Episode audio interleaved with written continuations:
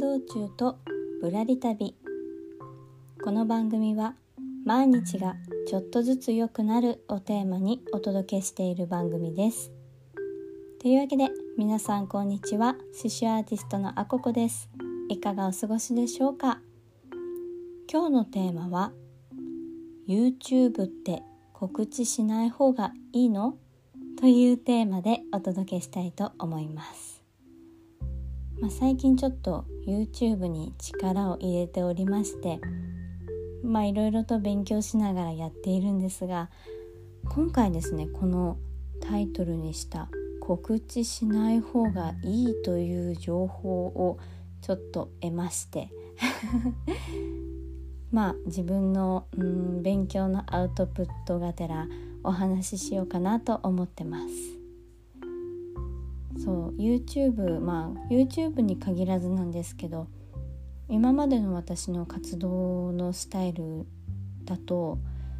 まあ、例えばそうですね YouTube アップしたら Instagram とかこの音声配信とかそういったところで新しい動画上げましたよっていう風に告知をしていたんですよね。でもどうやらそれがしない方がいいらしいみたいな情報がありましてちょっとこれドキッとしたというか普通に告知しちゃってたなと思って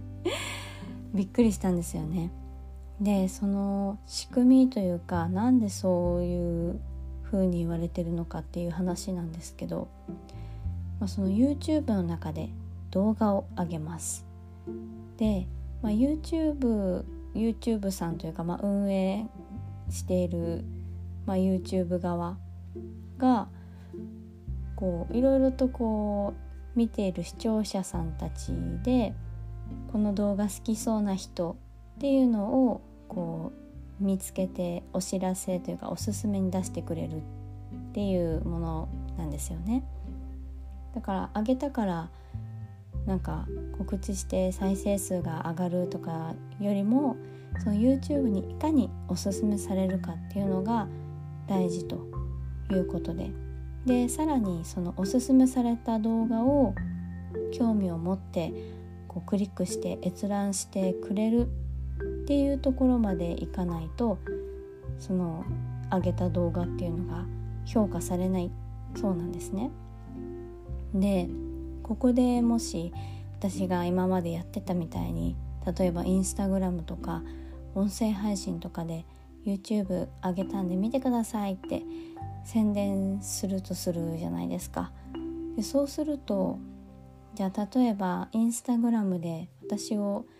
フォローしてくださっている A さんと B さんがいたとして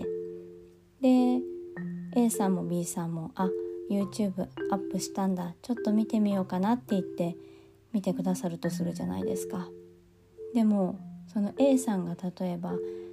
普段はビジネス系の YouTube をよく見る人で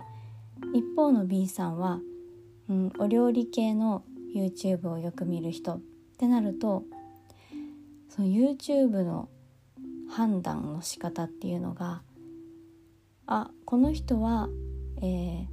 この動画を見ている A さんっていう人はこのビジネス系をよく見ている人だあじゃあビジネス系を見ている人はこの動画好きかもしれないって思ってそういうビジネス系を見ている人たちのホーム画面っていうんですかね YouTube の最初に開いたところにおすすめとして私の動画を出してくれるみたいな感じになってるそうで。ってなると、まあ、A さんはビジネス系をよく見ます B さんは、えー、お料理系をよく見ますってなると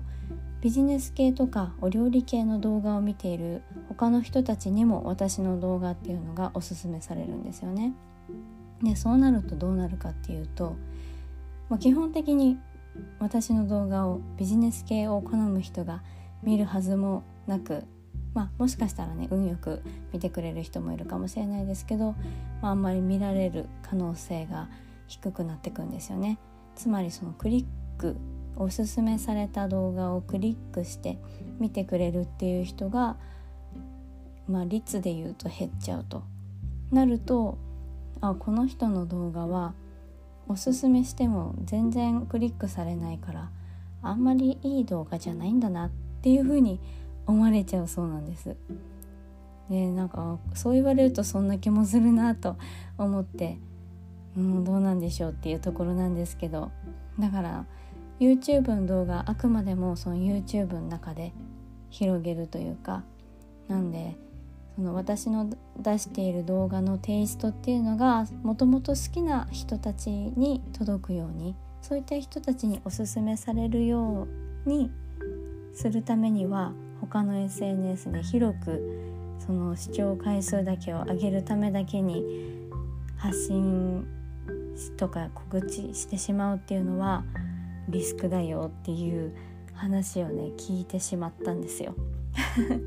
まあこれね実際のところどうかわからないので今のところちょっと実験的に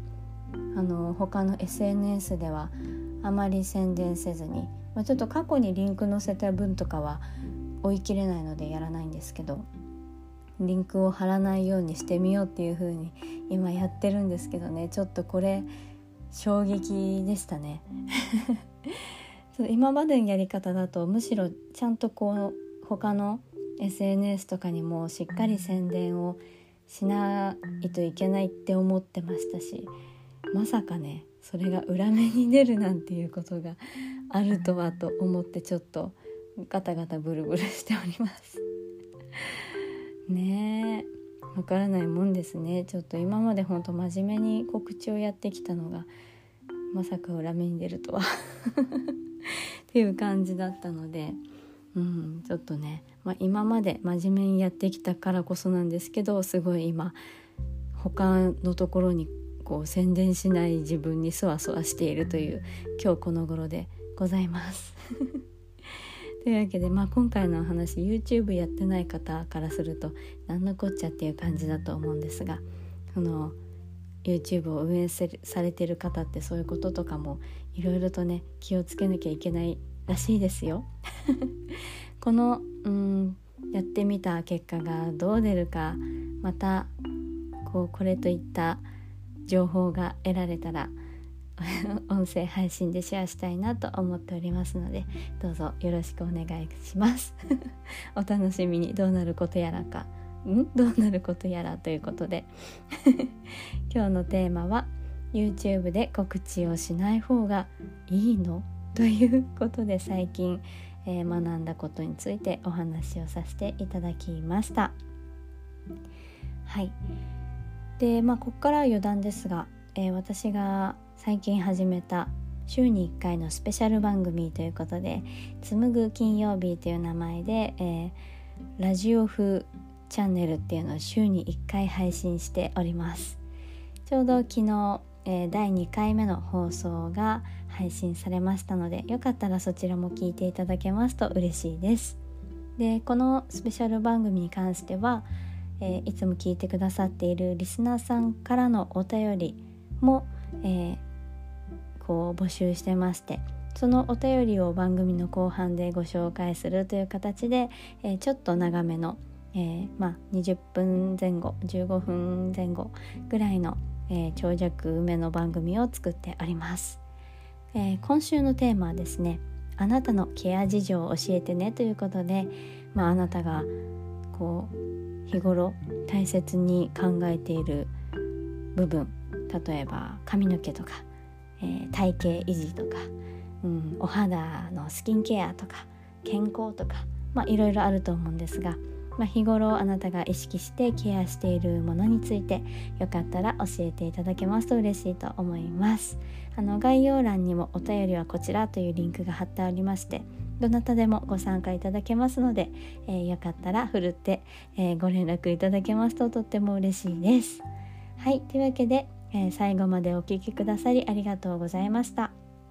いいねや5つ星、いつも元気の源になっています。刺繍アーティストのあここでした。ではまた。